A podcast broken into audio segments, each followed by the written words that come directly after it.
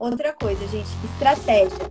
Antes de você começar a pensar numa construção de autoridade como advogado tributarista nas redes sociais, é muito importante você pensar em estratégia. São três as habilidades que formam o tributarista do futuro: técnica tributária, inteligência de negócios com o uso de tecnologia e clientes. Aqui nesse podcast eu vou te mostrar onde deve estar o seu foco pois quando você foca naquilo que você tem controle, os resultados vêm e duram a longo prazo. O fato é, o futuro já chegou. Ser um tributarista medíocre ou diamante? A escolha é sua. Então, pessoal, sejam todos muito bem-vindos ao podcast Tributarista do Futuro. Aqui nós vamos te ajudar, então, hoje especificamente um pouquinho mais sobre a autoridade, sobre como você se posicionar né, nas redes sociais, principalmente para quem é advogado, né? Então, a autoridade do tributarista sem ferir a ética da OAB. É, estou aqui com a Letícia Amaral, né? Tributarista do Futuro. E eu sou a Jennifer, para quem ainda não me conhece. Olá, pessoal. Eu sou a Letícia do Amaral, para quem ainda não me conhece. Todos bem-vindos a mais um episódio do nosso podcast Tributarista do Futuro. Então, vamos lá, Di. Introduz aí o tema para a galera. Vamos lá, então. Pessoal, então, como a gente estava falando um pouquinho, é, a nossa ideia aqui é ajudar vocês a entenderem melhor essa questão de redes sociais, site, o que você pode e o que não pode fazer, de acordo com o código de ética ali da OAB. Aqui a doutora Letícia também vai poder citar um pouquinho da experiência dela, né, nos dois escritórios de advocacia onde ela tem a sociedade hoje, então ela consegue dar uma experiência real, né, de ela estar introduzida ali nesse mercado, então ela consegue dizer para vocês um pouquinho de resultados também, de cases, né?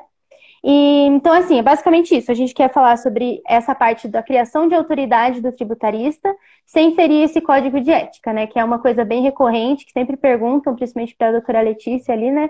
Nos cursos e tudo mais, como que eles vão fazer para criar essa autoridade, para fazer conteúdo redes sociais, site, tudo, sem ferir esse código. Exatamente, gente. Vamos esclarecer algumas dúvidas, né? E lembrando que ao final de cada cada episódio aqui que a gente grava para o podcast, a gente deixa vocês colocando colocar as perguntas para quem está acompanhando ao vivo. E colocando as perguntas, a gente responde no final da live, tá? Para quem não está acompanhando ao vivo e quer acompanhar ao vivo, a gente grava esse episódio às sextas-feiras, às 13 horas, ok? Então são todos convidados para participar ao vivo também, para quem está ouvindo aí a gravação direto nas plataformas de podcast. Então vamos lá, Diego, vamos Verdade. começar falando sobre redes sociais, que eu acho que é um, um tema que gera muita dúvida. E antes de a gente falar em redes sociais, é importante a gente ver, é, deixar claro aqui, pessoal, qual que é hoje a norma, tá? A norma que regulamenta a publicidade, a propaganda da advocacia, tá? E que a gente está falando é, fração ética da OAB, como saber o que pode e o que não pode. Então, o, ainda, ainda está em vigor o provimento número 94 de 2000 da Ordem dos Advogados do Brasil. Então, esse é o provimento que vocês precisam consultar para saber o que pode e o que não pode em termos de publicidade e propaganda, tá? Então, ali vai, vai, vai estabelecer o que, que é permitido, o que, que é vedado. Mesmo assim, mesmo com, com o que está ali, ainda a gente tem muitas dúvidas, tá? E outra, outra ponderação também importante, a OAB está revendo esse provimento 94 de 2000. Ela lançou no começo de 2020 uma consulta pública a todos os advogados para que eles se posicionassem em relação a esse provimento, a, a como eles veem o provimento, o que, que acha que tem que mudar se tem que se flexibilizar mais a questão da publicidade e propaganda do advogado. E até, até hoje não saiu uma decisão em relação à revisão desse provimento. A OAB tinha prometido que ia retomar isso no mês de setembro, não aconteceu. Estamos aí na metade, meados do mês de outubro, e até agora, nesse momento, não temos uma decisão, uma definição sobre se vai haver, haver alteração do provimento ou não, tá? Isso são parênteses para a gente poder iniciar aqui a temática da nossa live de hoje. Então, assim, via de regra, tá? Via de regra, e antes a gente entrar em redes sociais, o que pode é publicidade informativa do advogado, tá? Então, vamos começar a falar. Nosso ponto de partida é publicidade informativa do advogado. Como que o advogado pode utilizar-se das redes sociais para fazer publicidade informativa, né? Gê, você quer, você quer começar falando um pouquinho da, da questão da posição? A gente já falou de autoridade em outros episódios, mas é bom a gente recapitular. Fala você, a Jennifer que é do marketing, né? A Gê que é do marketing, aí ela vai saber falar um pouquinho com mais propriedade a questão da importância da autoridade em relação ao marketing do, do advogado, e aqui mais especificamente a gente está falando para o advogado tributarista. Sim. Então, gente, como já diz aquele ditado, né? Quem não é visto não é lembrado. Então, é importante você estar nas redes sociais, é, principalmente como pessoa, né? E também o seu escritório, né? Tem muita gente que pergunta assim, ah, mas vale a pena eu ter, né, um, um canal, um, um Instagram só do meu escritório ou faço o meu mesmo, pessoal? Aí é aquele negócio, né, doutora, que a gente sempre fala, tem que pensar nos seus esforços também, né? Você vai conseguir alimentar os dois? Vai conseguir se manter é, uma publicação constante nos dois? Se sim, ótimo, seria o perfeito, né? Você manter o seu escritório com o posicionamento dele, né? E também ter o seu como pessoa. Até a gente fala bastante sobre isso, que as pessoas se conectam com pessoas, né? Então, você mostrar o seu rosto, você falar, olha, sou eu, eu sou o advogado que está por trás da marca, né, do escritório. Né? Então, isso é bem importante para conectar mais né, o cliente, para ele se sentir é, é, mais correspondido ali com a realidade e tudo mais. Então, isso aí tem muita influência também, né? E é claro que não é só um posicionamento daquele, né? Ah, postar fotinho, né? De, com a família, né? Postar fotinho, não é isso, né? Então é a criação de conteúdo mesmo. Você tem que levar algo de valor para essas pessoas através das suas redes sociais, né? É, então, assim, como a gente falou ali, o advogado ele tem é, a obrigação de fazer o conteúdo dele tem que ser meramente informativo. Fala ali, né? Eu até estou aqui com impresso aqui, né, para ter um, uma colinha de algumas palavras. Ele fala exatamente isso, meramente informativo e deve primar pela descrição e sobriedade. Então isso é bem importante a gente pensar também. Então, na hora da gente criar esse conteúdo, não é a mesma coisa que eu vender um curso, né, nas redes sociais. Eu não posso falar assim, ó, compre agora, né? Eu não posso usar essa, esse imperativo, né, para levar a pessoa a fazer essa ação dessa, dessa maneira. Eu posso usar um conteúdo para usar uma informação. Então, por exemplo, né, saiu uma nova lei ou saiu agora, né, pandemia saiu bastante coisa nova, então deu para usar bastante essa parte, né, para criar bastante conteúdo. Então, você tem que mostrar que você está atento, né, às coisas que estão acontecendo, às mudanças, atualizações, né? E você vai conseguir fazer isso através das suas redes sociais, né? Então, elas são bem importantes para mostrar o quanto você está atualizado, o quanto você está presente no mercado mesmo, né? Para os clientes. É, vamos. Eu vou também pegar assim de redes sociais, sempre tem muita dúvida, né, Jay? Então você comentou aí, uma dúvida assim bem frequente é essa que você falou. Cria o meu perfil como como profissional, mas uma pessoa, ou crio um perfil profissional do meu escritório, para quem tem escritório, né? Porque nem todo mundo está iniciando aí já tem é. um escritório. Então a Dia colocou o melhor dos mundos, se você conseguir ter os dois e manter uma frequência de conteúdo nos dois, ótimo. Mas se a gente fosse para priorizar e pensando na um perfil aberto comercial, Isso. né? O, o, o, a gente está falando em especial no Instagram, perfil aberto, contudo, um perfil de, de você como profissional, pessoa. né? É, o perfil Sim. profissional, mas da pessoa e não do escritório. Então, assim, entre optar um outro em relação a, ao que dá, gera mais resultado, é isso. Outra coisa, gente, estratégia. Antes de você começar a pensar numa construção de autoridade como advogado tributarista nas redes sociais, é muito importante você pensar em estratégia. Por que pensar em estratégia? Porque não adianta, como a gente falou, não é sair publicando foto, né? Não é sair publicando foto. Então, primeiro, o que, que você quer? Qual que é qual que é o teu objetivo ao se posicionar nas redes sociais? O que, que você quer entrando em rede social? É, você quer o quê? Conquistar clientes? Você quer ser conhecido pelo teu trabalho como advogado tributarista? Você quer fazer networking com outros colegas para arranjar parcerias? Para, de repente, se enquadrar dentro de um escritório?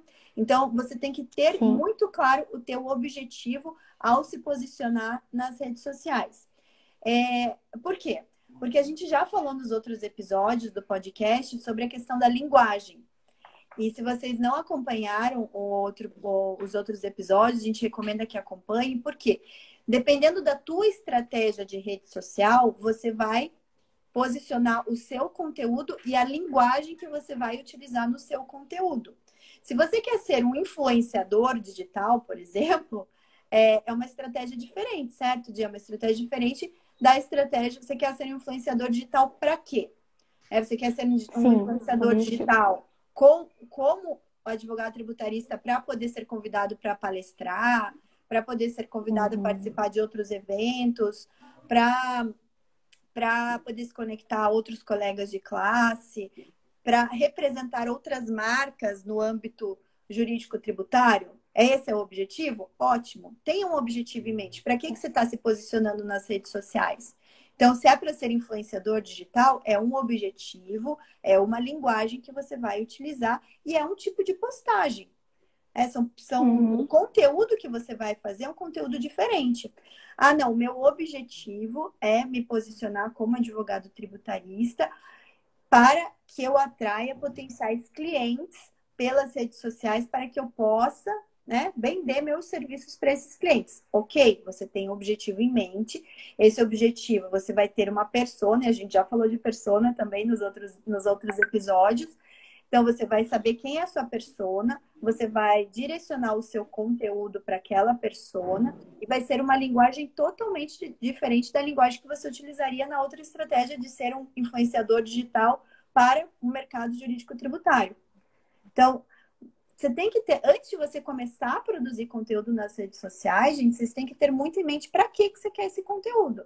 Né? Então, assim, e, e, e, e, verifiquem também, a gente sempre costuma a, a, se modelar né, em cima de outros perfis, que a gente vê que são perfis grandes, tem muitos seguidores. E aí, assim, primeiro que não se baseie só em perfil, só em quantidade de seguidor, né? Porque isso nem sempre representa muita coisa. Uhum. Mas tem que tem que se basear na, no objetivo daquele perfil. Aquele perfil ele está se comunicando com qual objetivo? É, então, às vezes, muitos perfis da área jurídico-tributária que, que produzem muito conteúdo são perfis voltados à formação, né? A venda de cursos online, a venda de infoprodutos, como é o meu caso.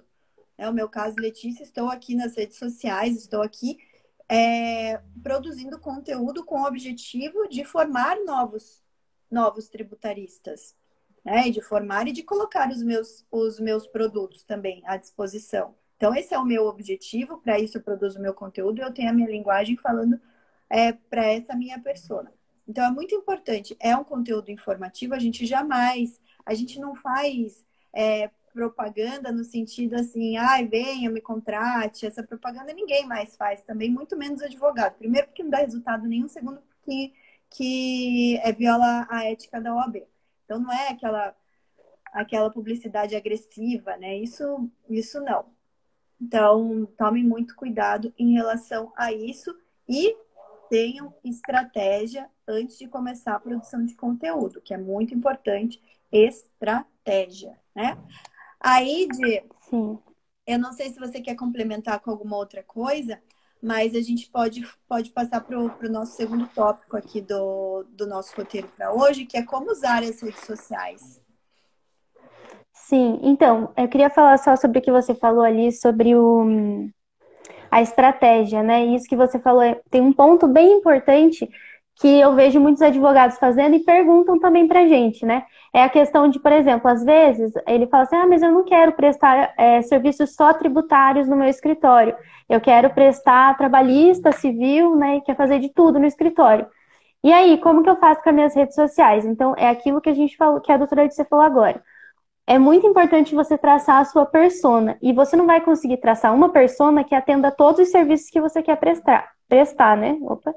Então você tem que traçar um objetivo seu, né? Então, ah, eu quero usar o meu perfil para os meus trabalhos de advogado tributarista. Então você vai se posicionar como advogado tributarista no seu perfil. Isso é bem importante, porque quando você fala sobre muita coisa, você vai confundir né, a sua persona. Então, num dia você está postando sobre lei trabalhista, no outro você está falando sobre tributário, então a pessoa que vai ver o seu perfil não vai entender muito bem, sabe? Não vai fazer sentido para a realidade dela o que você está falando, né? Então, tem que pensar bastante em quem você quer atingir, né? E focar nos conteúdos para aquela persona. E aí tem aquilo lá, ah, mas daí eu vou parar de, de meu escritório vai parar de abranger esses outros, né, temas? não tem necessidade de você parar de abranger os outros temas. Só que você precisa se posicionar como um especialista em alguma das áreas, né? É, então isso é bem importante também, né? Dessa parte que a gente estava falando da estratégia. Sim. E uma coisa, até puxando o teu gancho aí, de que é bem importante que o pessoal fique, é, fique bem atento, é no seguinte sentido. Se, eu, se o meu objetivo, a minha estratégia de rede social é me posicionar como uma autoridade, né, um advogado tributarista, uma autoridade como advogado tributarista, e se eu quero é, que isso seja um abre portas para potenciais clientes para o meu escritório, tenham em mente que é uma estratégia de médio para longo prazo, tá? E tenham em mente que você não vai só produzir conteúdo técnico. Por quê? Porque voltando na questão da persona, quando a gente entende as dores da persona e os anseios da persona, a gente, a gente vai perceber que às vezes a gente tem que falar de algum outro assunto que sequer é um tema jurídico para chamar a atenção daquela persona e lá e conduzindo ela ao nosso objetivo, que é puxar para os nossos serviços.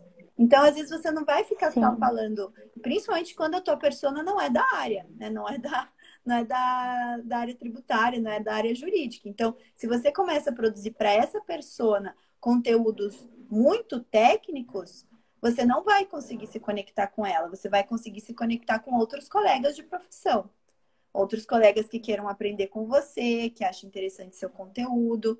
Então, aí você vai se conectar com esses colegas. Pode ser que a sua estratégia de rede social seja justamente essa: fazer networking com outros colegas, para que esses outros colegas também firmem parcerias com você. Então, às vezes, eu, eu quero conquistar clientes, contudo, eu quero conquistar clientes por intermédio de parcerias com outros colegas da área. Então, eu vou produzir um conteúdo chamando, assim, que seja voltado para atrair outros colegas da área e ficar muito claro que o objetivo é fazer parcerias com esses outros colegas. Não é ensiná-los para que eles também se tornem colegas da mesma área que você, mas é fazer parcerias para que você possa prestar serviços é, jurídico-tributários para clientes desses seus parceiros que advogam em outras áreas. Então, por isso que eu falei, a estratégia é algo fundamental para direcionar toda a, todo o teu posicionamento e toda a sua autoridade nas redes sociais. E muitas pessoas cometem erros em relação a isso. Muitos erros né, em relação à produção de conteúdo. Daí reclamam que não está conseguindo atrair, não está conseguindo conquistar cliente, porque está com uma estratégia equivocada. Não está tendo aderência né, ao, a, a essa sua estratégia. Então, acho que isso está uhum. tá muito ligado, né, a esse como, a esse como usar as redes sociais. E de, eu acho que em como usar as redes sociais, uma outra dúvida muito grande que surge é a possibilidade de você distribuir o seu conteúdo mediante campanhas pagas, que é o que a gente chama no marketing uhum. de tráfego.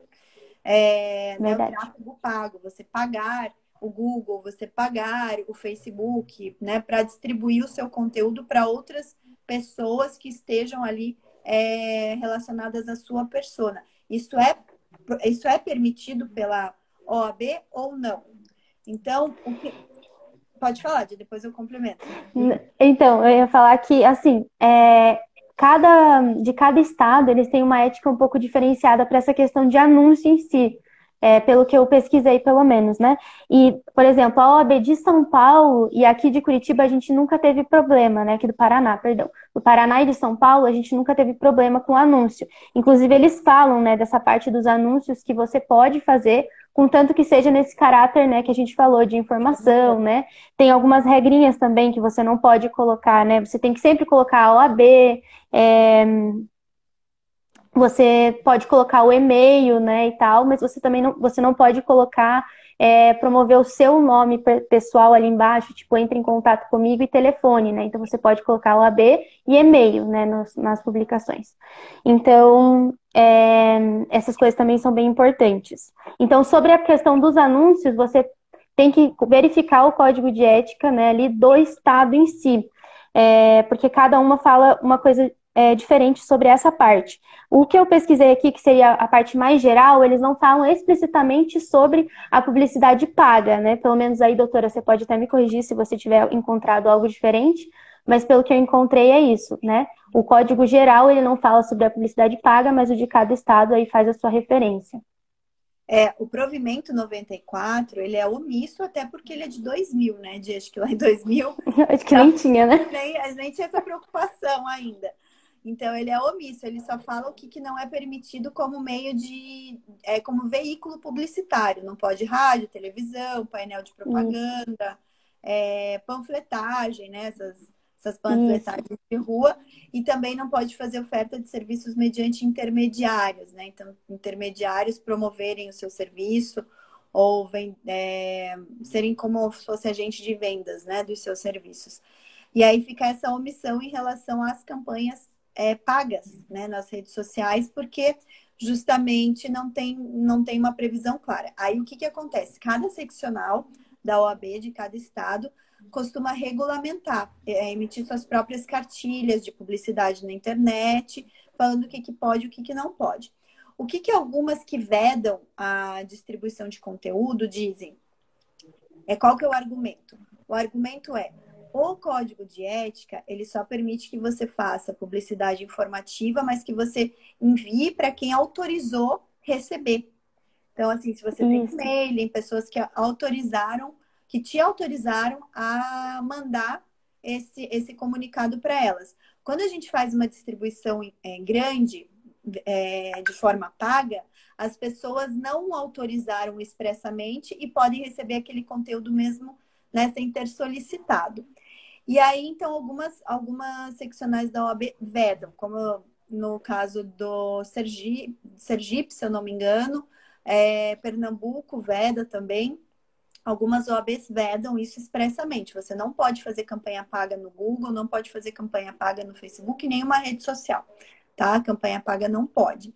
Algumas outras permitem, justamente porque não há uma previsão expressa ali no provimento, e esse é um dos pontos controvertidos que é, foram submetidos na consulta pública e que a OAB vai ter que, vai ter que definir assim que ela for fazer essa revisão do provimento 94.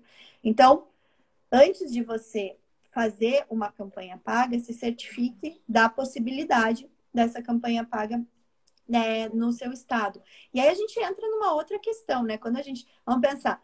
É, a, vamos pegar ali o exemplo da Amaral Yasbeck Advogados, que está sediada em Curitiba, no Paraná, a OAB do Paraná não veda. Mas quando eu faço uma campanha paga, eu não me restringo ao estado do Paraná. Eu faço a campanha para o Brasil todo. Só que eu não estou vinculado a outras OABs. Então, isso pode gerar, gera, gera uma concorrência. É, não, uma, não uma concorrência desleal, mas uma concorrência injusta em relação a colegas de outros estados, por exemplo, colegas que estão no Pernambuco. Eles não podem fazer essa campanha paga lá porque a OAB de lá veda. E aí? Mas você pode fazer para lá. Mas eu posso, eu posso fazer e atingir, inclusive, o público do Pernambuco. Então, são questões controvertidas que a OAB precisa se posicionar e a OAB vai precisar ajustar o código de ética à nossa realidade atual. Né?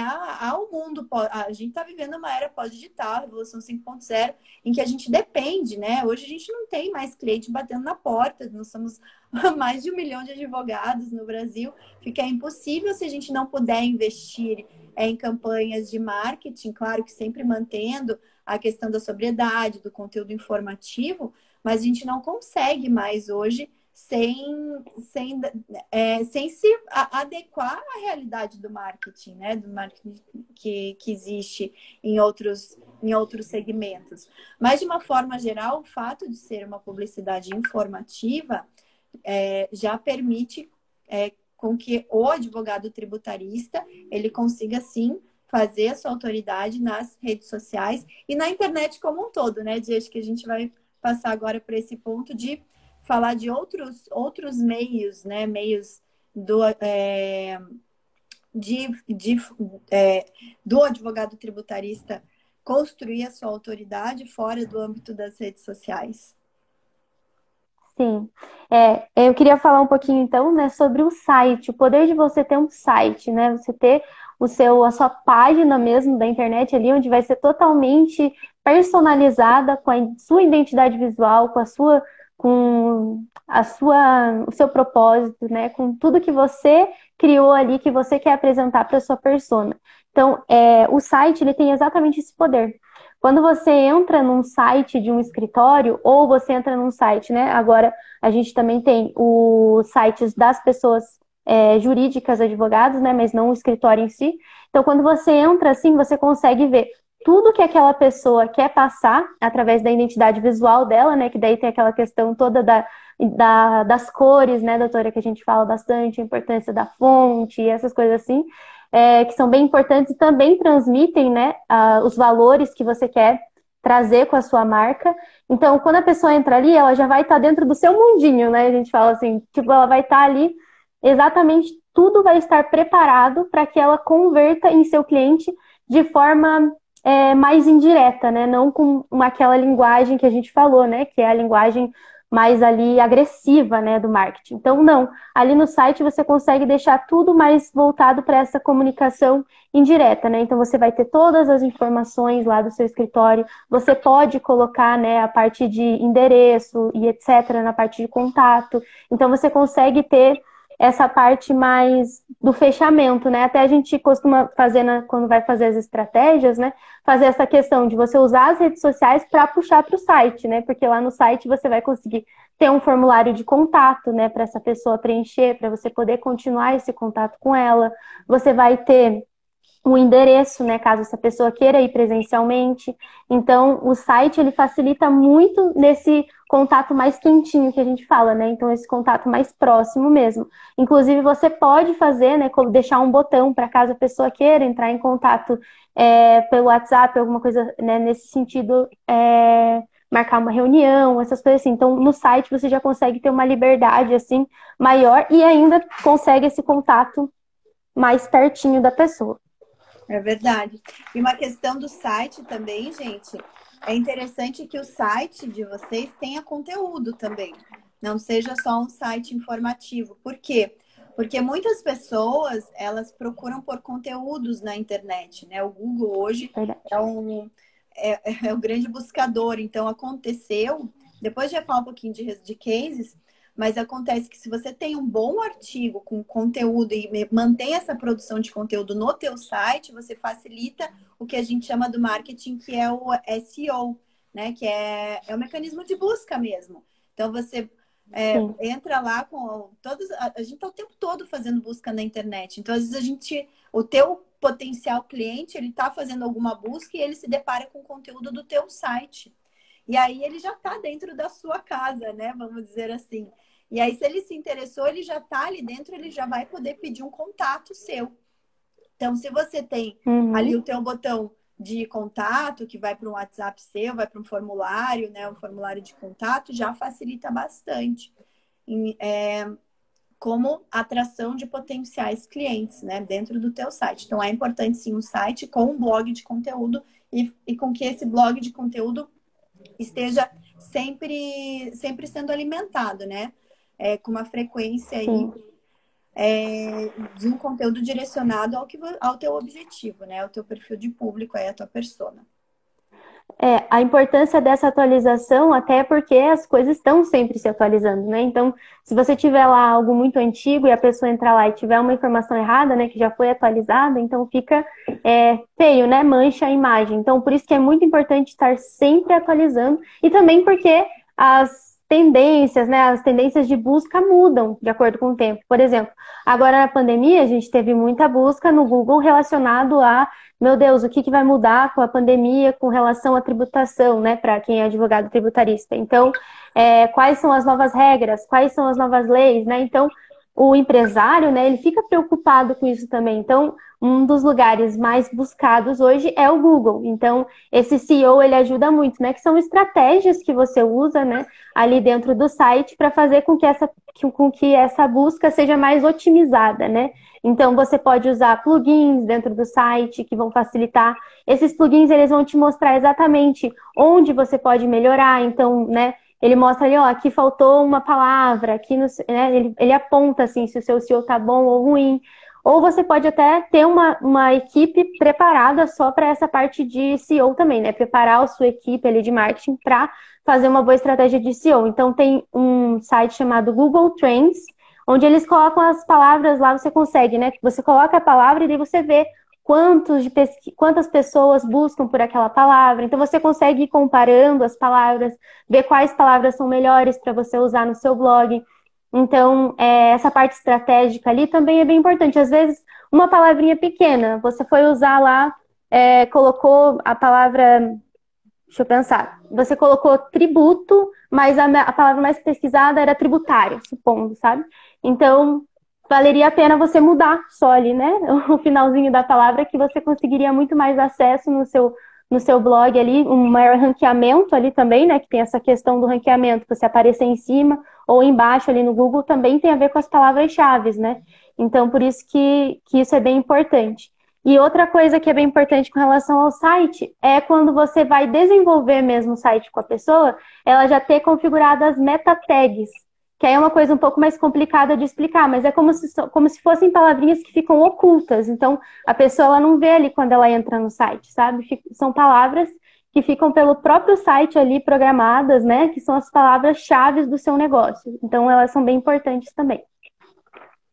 É, um bom aí, né? gente, aí, aí é sempre recomendável, pelo menos, ou buscar algum tipo de, de informação, conhecimento sobre técnicas de SEO, que tem diversas técnicas de SEO, ou ter alguém na equipe, Sim. né? Pegar uma consultoria, alguma coisa, prestador de serviço que tenha essa especialidade de SEO para poder otimizar o conteúdo do teu site, que é o que vai fazer com que mais pessoas busquem, né? E daí tenham acesso ao seu site. Então aí é bem uma, uma questão bem focada no marketing mesmo, no marketing digital, mas acaba sendo importante se você quer atrair potenciais clientes é, e quer melhorar a tua autoridade por meio do, de buscas no Google, né?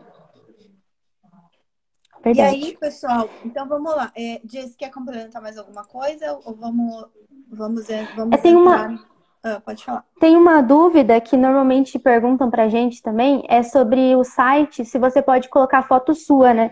Porque tem uma parte no. É, naquele. Acho que é provimento que fala, né? O provimento geral lá. Ele fala sobre é, você é vedada a inclusão de fotografias pessoais ou de terceiros, né? Mas ali, quando ele só né, explicando que ali ele fala mais para cartões de visita e materiais impressos, né? Que aí é para você não usar fotografias né, suas nesses materiais impressos. Mas no site você pode ter uma aba lá, né, com a equipe e você pode colocar uma, uma fotografia e falar um pouco, né, do currículo desse advogado, né, no seu caso, né, falar um pouquinho sobre você, sobre onde você se formou, algumas é, parte mais de experiência, né, quantos anos e etc. Assim, então também você pode fazer dentro do site, né, coisa que você não poderia fazer no material impresso. É, o que, que o que, que fala o provimento aqui, ó? Em relação à fotografia, ele é expresso que não nenhum advogado pode utilizar em nenhum veículo de publicidade, nada, nem rede social e nada. Se a gente fosse pegar a literalidade, tá, gente, da foto. Olha o que, que fala aqui, ó. Artigo 4 do provimento. Não são permitidos ao advogado em qualquer publicidade relativa à advocacia o emprego de fotografias ilustrações, marcas ou símbolos incompatíveis com a sobriedade da advocacia. Então, então aí ele falaria para uma mas, foto mais explícita, né? Alguma coisa. Sim, a sobriedade da advocacia. Então, é muito comum, se a gente for ver assim, perfis de redes sociais de advogados, não é o perfil pessoal da pessoa, é ela usa o ADV lá, advogado e tal. Aí tem foto da pessoa na balada, da pessoa de biquíni, da pessoa bebendo.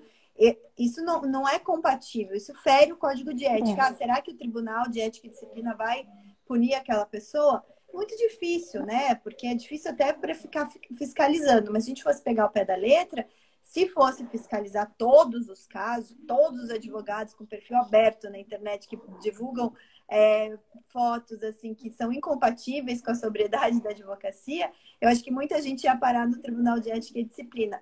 Mas é verdade, porque tem muito, assim, as, as pessoas não se policiam nesse sentido. Uma coisa é a vida particular da pessoa, outra coisa é quando ela expõe o perfil dela público e utilizando que ela é uma advogada, né? Então você já está promovendo Sim. ali ó, a profissão dela. E então tomar muito cuidado com isso. Em relação a cartões de visita, existe uma vedação mesmo de colocar fotografia, que eu também não sei nem qual é o motivo, por que, que justifica você não poder colocar uma fotografia no cartão de visita. Mas, mas tem todo esse tabu realmente por parte da OAB que cartão a maioria dos cartões virtuais hoje tem, tem fotografia. É uma fotografia, você vê com quem que você está falando ali. Então, é, mas realmente tem essa, essa questão aí de que não poderia, né? Não sei por qual, qual exatamente o objetivo e o fundamento disso. Mas existe essa. E não está não tá no provimento 94, pelo menos eu não achei isso no provimento. Você achou, Gedo, falando dos cartões no provimento ou está em outro lugar? Ó, ele tá capítulo 8 da publicidade profissional, artigo 44, no segundo parágrafo. Então deve estar tá no estatuto. Tá na, deve estar tá na lei 8.906. Deixa eu colocar aqui para a gente conferir isso. A lei, a lei 8.906 é o estatuto da OAB. Qual artigo que você falou? É no artigo 44.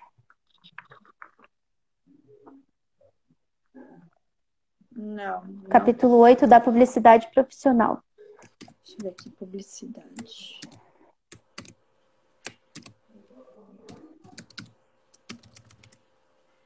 Opa, tem uma mosca aqui em mim agora. Socorro.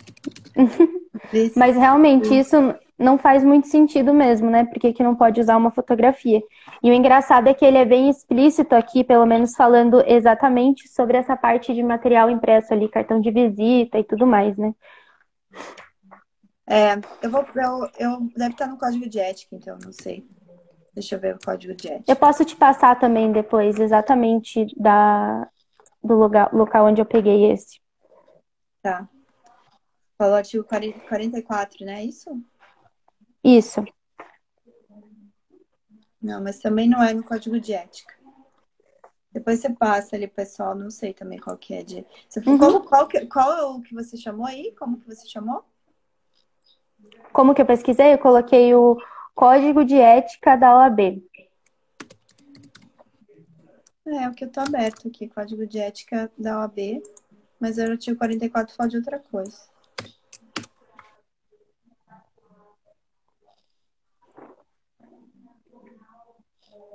Será que você não pegou de alguma OAB específica? Deixa eu Olha, não é. Não era para ser, era um, era um PDF, sabe, que eu baixei. Ah, tá, achei. É o Código de Ética. Foi aprovado pela resolução número 2 de 2015. É, e o outro, eu, eu acho que eu estava vendo algum. Será que esse aqui é onde? Devia estar vendo algum antigo, porque foi aprovado em 2015, daí o 44 fala disso mesmo. Então, deixa eu pegar aqui para a gente falar. Ó, na publicidade profissional que promover ou nos cartões e material de escritório que se utilizar, o advogado fará constar seu nome ou da sociedade de advogados, o número ou os números de inscrição na OAB. Poderão ser, deixa eu ver, aqui, ó, parágrafo No 2, doutora. É? Hum. Ó, parágrafo segundo é vedada a inclusão de fotografias pessoais ou de terceiros nos cartões de visitas do advogado, bem como menção a qualquer emprego, cargo, função ocupado, atual ou pretérito em qualquer órgão ou instituição, salvo de professor universitário. O que, que mudou de. Isso mesmo. Não, é isso mesmo. É isso mesmo. Exatamente igual tá aqui. É tá. É isso mesmo. Então, então é isso mesmo que eu estava falando aqui. É, Isso. o parágrafo 2 do artigo 44 do Código de Ética aprovado pela Resolução 2 de 2015, pessoal, que veda Isso. a inclusão de fotografias nos cartões de visitas do advogado. Não sei porquê, Exato. mas veda. É. mas tem umas coisas que realmente não dá para entender o sentido.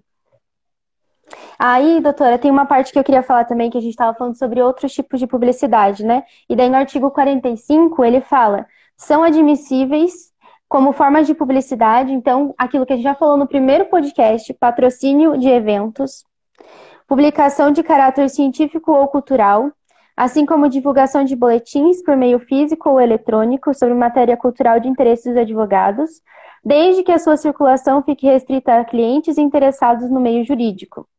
Então é aquilo que a gente falou, né? Ali, ó, ele fala clientes interessados. Então aqui a gente já tem uma possibilidade de trabalhar, né? Em eventos e tudo mais. Então, a gente também tem esse outro modo que seriam os eventos, né? De usar para criar autoridade também do advogado. Sim.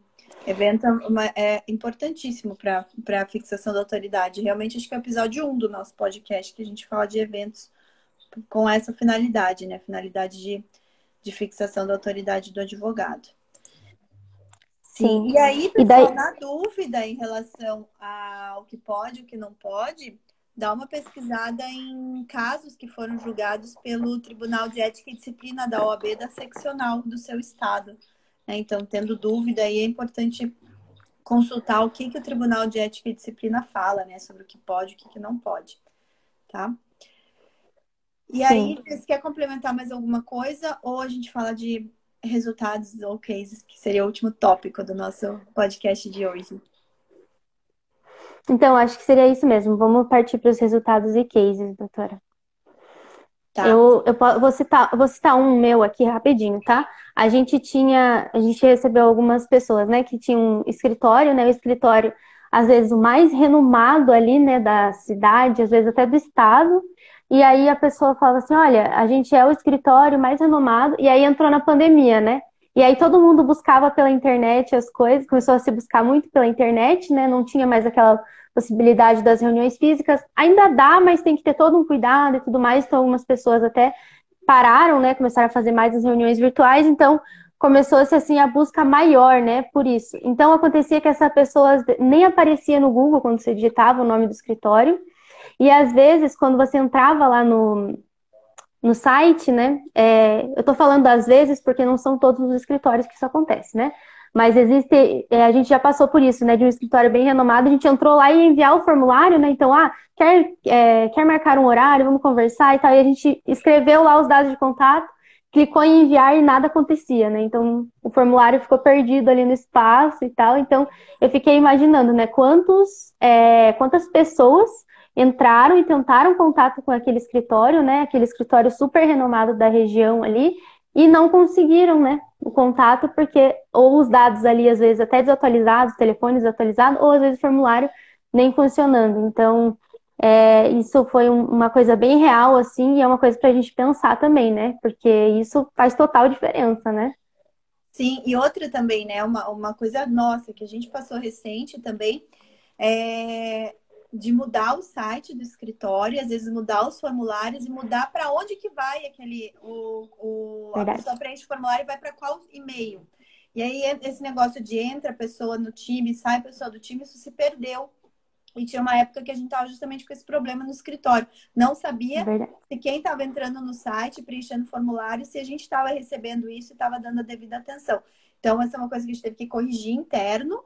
E e é um alerta para vocês também não caírem, né? Porque às vezes a gente também está fazendo todo o investimento de marketing, de construir um site, de colocar lá, e aí de repente você não está conseguindo acompanhar as pessoas que fazem contato por ali. Então, assim, na dúvida, gente, não tira também, dá para tirar o formulário do site e deixar só um botão de WhatsApp que seja o, teu, o botão que você saiba que alguém vai responder aquele WhatsApp. É, então, só se certificar Sim. disso aí da pessoa que, quando for entrar em contato contigo, que ela tenha uma resposta, né? Porque senão você vai ter feito todo um investimento e não vai, e simplesmente vai perder, né, o teu potencial contato ali. Mas o que, que a gente teve de case legal, assim, por conta de, de autoridade por meio de conteúdo, tá? Que é o que a gente fala, autoridade por meio de conteúdo. Muito evento eu já falei várias vezes para vocês, a gente já conseguiu muito cliente por networking de eventos, eventos que a gente promova, eventos de terceiros em que a gente se posicione com o conteúdo e faça networking, já um networking estratégico focado em é, prospecção.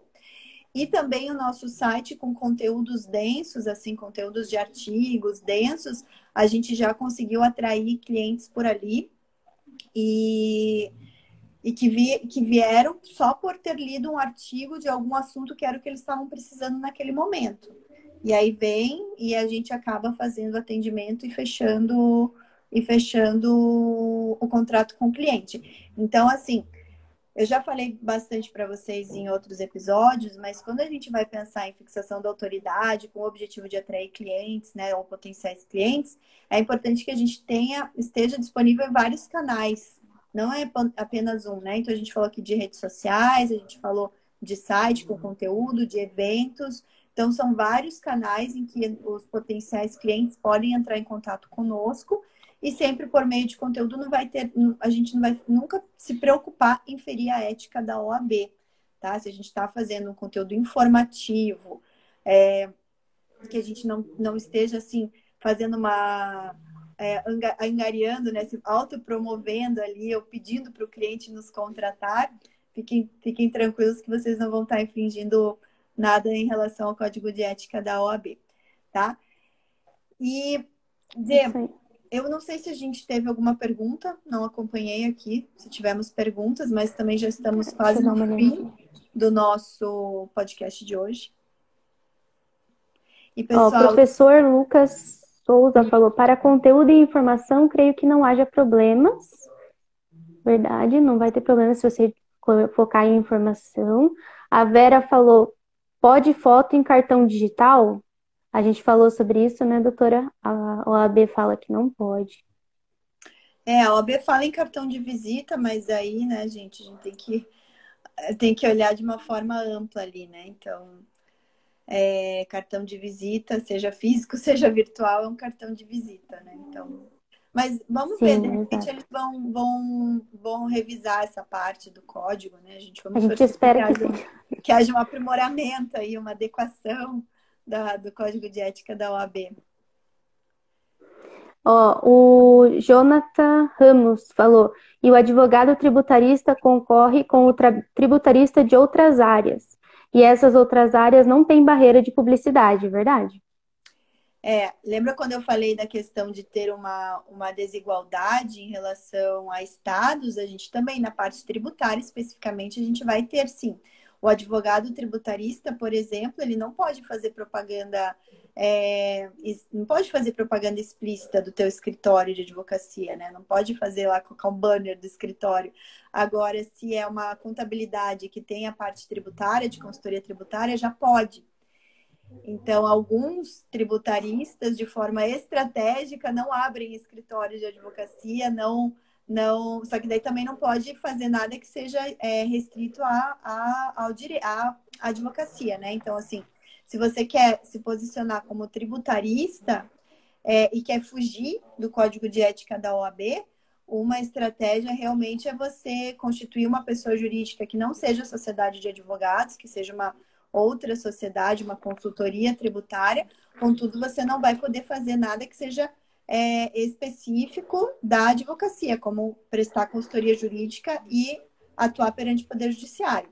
É, isso não pode. Mas se você quiser só fazer um trabalho consultivo, planejamento tributário, governança, é, recuperação administrativa de crédito tributário, não tem problema, você consegue, você escapa realmente do, da questão do código de ética da OAB. Se você quer se associar, por exemplo, eu quero ter um sócio contador, porque é importante também abre uma outra empresa que não seja sociedade de advogados. Sociedade de advogados só pode ser formada com sócios advogados.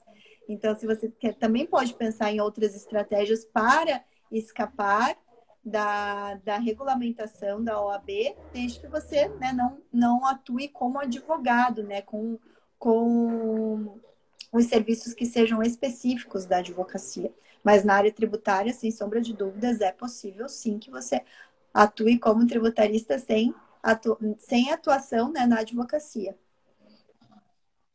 É, doutora, eu, eu queria falar também do canal do YouTube, né? Ah, no escritório, a gente já teve aí, né, no escritório com vocês, algumas pessoas que entraram em contato por causa dos conteúdos colocados no YouTube. Então, vai depender também da sua persona, né? Você fazer uma estratégia direcionada, se ela estiver, né? Se ela for uma pessoa que costuma, né? ver vídeos no YouTube também pode ser uma saída produzir conteúdo para o YouTube também, né? Então tem que sempre pensar bem na persona e ver certinho o que é mais estratégico para atingir ela, né? É, e aí, estu... aí você vai estudar o que tem a ver com aquele, com essa estratégia, né? Com relação ao código de ética. E as pessoas consomem muito conteúdo em vídeo, né? Então não é à toa que o YouTube cresceu pra caramba, que o Instagram está investindo em vídeo, que as plataformas estão investindo em, em, no formato vídeo, porque as pessoas consomem muito conteúdo em vídeo. Então, realmente, Sim. se você quer se você quer atrair também pelo YouTube, é uma ótima estratégia. Faça o conteúdo direcionado à sua à persona e tenha frequência na produção desse conteúdo, né? Porque o YouTube ele funciona muito bem com frequência, né? Frequência de conteúdos. E aí sim é possível. Só que daí também, gente, tem que lembrar de estar sempre monitorando os comentários. Porque quando aconteceu isso conosco, foi isso, foi comentário nos vídeos e às vezes é a pessoa pega ali e manda e-mail, mas nem sempre, às vezes é comentário nos vídeos. Daí também tem que monitorar esses comentários para não perder oportunidades. Verdade. Ó, o Rodrigo Paixão colocou aqui. Como advogado tributarista não pode produzir conteúdo? Não, advogado tributarista Como deve advogado? produzir conteúdo. é, a gente está falando aqui, Rodrigo, que para não ferir a ética da OAB, a melhor forma de publicidade é a publicidade informativa, através da produção de conteúdo mesmo, tá?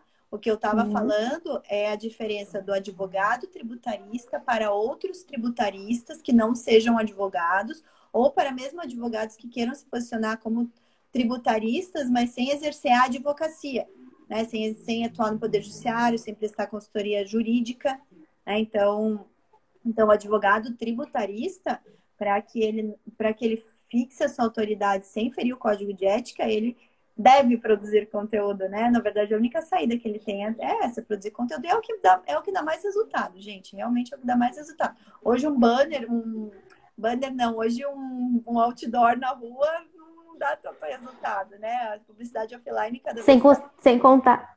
Sem contar que é muito mais caro, né, doutora? Você colocar um outdoor lá e você produzir um conteúdo para a internet é bem diferente, né, o valor.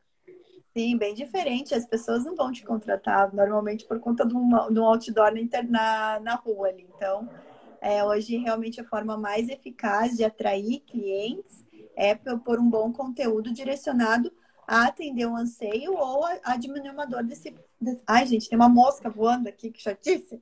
ou, ou, é, ou amenizar uma dor, ou a realmente é, levar, né, aumentar a alegria desse teu potencial cliente, né, para fazer com que ele se conecte com você, entre em contato e dali gere um, abre uma prospecção. Gente, essa, essa mosca, que mosca mais chata. Ah, a gente falou sobre, sobre outdoor aqui, né? A gente deu o exemplo do outdoor. Porém, outdoor não pode, tá? De acordo com o código de ética. A gente só usou o exemplo mesmo, né, para falar para vocês. Não, pode, é que a gente estava comparando o, tributo, o advogado tributarista com o tributarista não advogado, né? Que assim, o tributarista Isso, não advogado poderia claro. ter um outdoor e o advogado tributarista não pode. Então, só para só para deixar bem claro. Rodrigo, eu não sei se você é advogado, Rodrigo. Rodrigo, tá, não sei nada disso. Você não. É. É, mas aí é bom você dar uma olhadinha no código, se você for advogado, né? É uma olhadinha no provimento 94 e no código de ética e disciplina que regulamenta assim, o que pode e o que não pode. Provimento 94 de 2000 da OAB é específico para publicidade e propaganda e o código de ética tem ali é, alguns artigos relacionados. Tá bom? Gente, acabamos? Acabamos, Gê? É isso aí, então. Vamos finalizar, porque aqui já não tem mais nenhuma pergunta. Mas lembrando que vocês podem contatar a doutora Letícia pelo direct. Podem me contatar pelo direct também, se tiverem alguma dúvida, a gente está aberto aí para ajudar vocês. Isso aí, gente. Posso fina... Vamos finalizar, então? Vamos finalizar aqui. Ó, oh, doutora, só an antes de finalizar, o Rodrigo falou que ele ainda é estudante. Ah, entendi. Que ele quer ser tributarista, ó. Ó, esse daí tem que fazer o FTF já. Sim, sim, é verdade, Rodrigo. Já não precisa nem se formar para ser tributarista. Faz direto formação tributarista no futuro.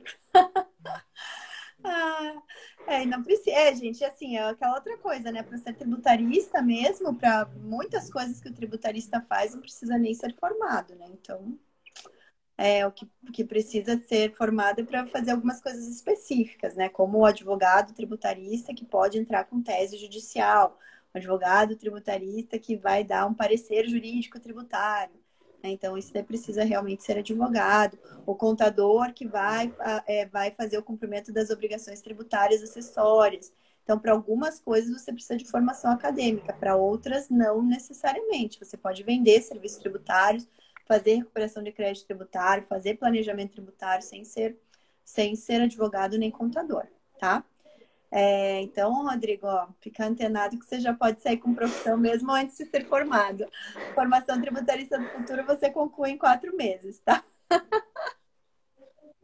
Ó, já fica aqui o conselho. Já, já fica a dica. Mas então, pessoal, foi isso. Esse foi o podcast Tributarista do Futuro. Muito obrigada a todos que ficaram até aqui. Então, não se esqueçam, toda sexta-feira a gente faz a gravação do podcast aqui no perfil Tributarista do Futuro. E na quinta-feira ele vai ao ar editado nas plataformas de podcast e também no canal do YouTube. Então, você pode assinar ao sua, né, o seu canal de preferência e acompanhar todos os podcasts. Até a próxima e tchau!